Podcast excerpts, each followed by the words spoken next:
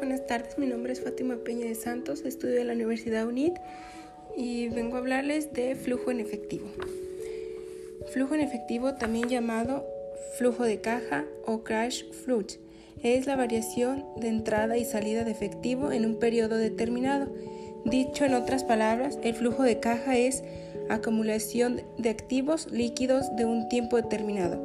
Por tanto, sirve como un indicador de la liquidez de la empresa, es decir, su capacidad de generar efectivo. Les hablaré un poco de los antecedentes del flujo de efectivo. En las empresas comerciales necesitan en mucho, mucha información financiera. Una de ellas es la proporcionada del estado de flujo en efectivo, lo cual muestra las entradas, salidas de efectivo por actividades de operación, inversiones, financiamientos que sirve para toma de decisiones. El estado de flujo de efectivo ha sido el resultado de una serie de cambios de forma y contenido desde hace mucho tiempo debido a que una vez en la empresa necesitan maximizar sus recursos financieros, conocer cómo han distribuido o utilizado. También veremos la integración, del flujo en efectivo. Casi en todas las empresas emplean alguna forma de administración administrar su efectivo, la forma varía de acuerdo a las características de cada uno o al enfoque de la administración. Para el funcionario que intenta administrar el efectivo, es necesario contar con una herramienta como el repuesto de flujo en efectivo. El flujo efectivo se estructura en la siguiente manera, con saldo inicial,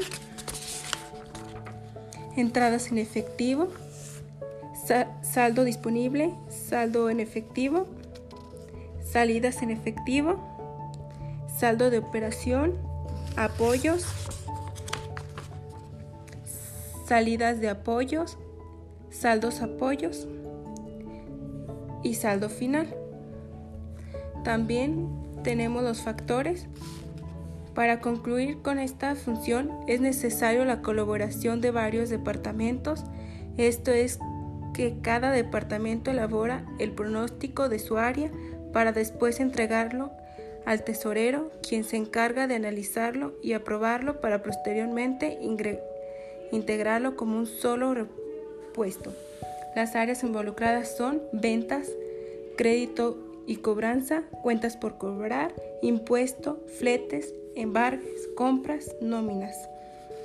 También tiene mm, egresos, los aspectos generales, diferencias entre entradas e ingresos, diferencia entre salida y egreso, el método del estado de resultado presupuestado, al que también se suele llamarse el método indirecto o del estado de resultado, el método del balance del proyectado, determinar la utilidad o pérdida, estimar media rotaciones, estimar las cantidades de activos fijos con base en las cifras actuales y en los nuevos proyectos de inversión, ajustar también las cuentas de, de pasivo y capital de acuerdo, que, de acuerdo con el préstamo concentrados a una nueva adición de capital o bien por pagos que se deben efectuar durante este periodo. Presentan un balance general con datos obtenidos en este balance, por supuesto no dará el mismo resultado. También hablaremos un poco de la estructura del estado del flujo en efectivo, de la definición que el Consejo Técnico de Contaduría advertimos tres elementos muy importantes. Sería un estado de flujo de efecto, actividades de operación, actividades de inversión y actividades financieras. Pues ya para concluir con el flujo de efectivo, podemos decir es vital importancia ya que es uno de los pilares dentro de la administración de cualquier empresa debido a que representa las entradas y salidas de efectivo, lo cual son producto de operación diaria de una compañía. Por ello, lograr un buen control en su manejo, evitar posibles errores y es muy revelante. Este elemento es una herramienta para controlar los ingresos, egresos y permite enfrentar las obligaciones diarias al tiempo que sirve para medir los fondos con los que cuenta la empresa o compañía.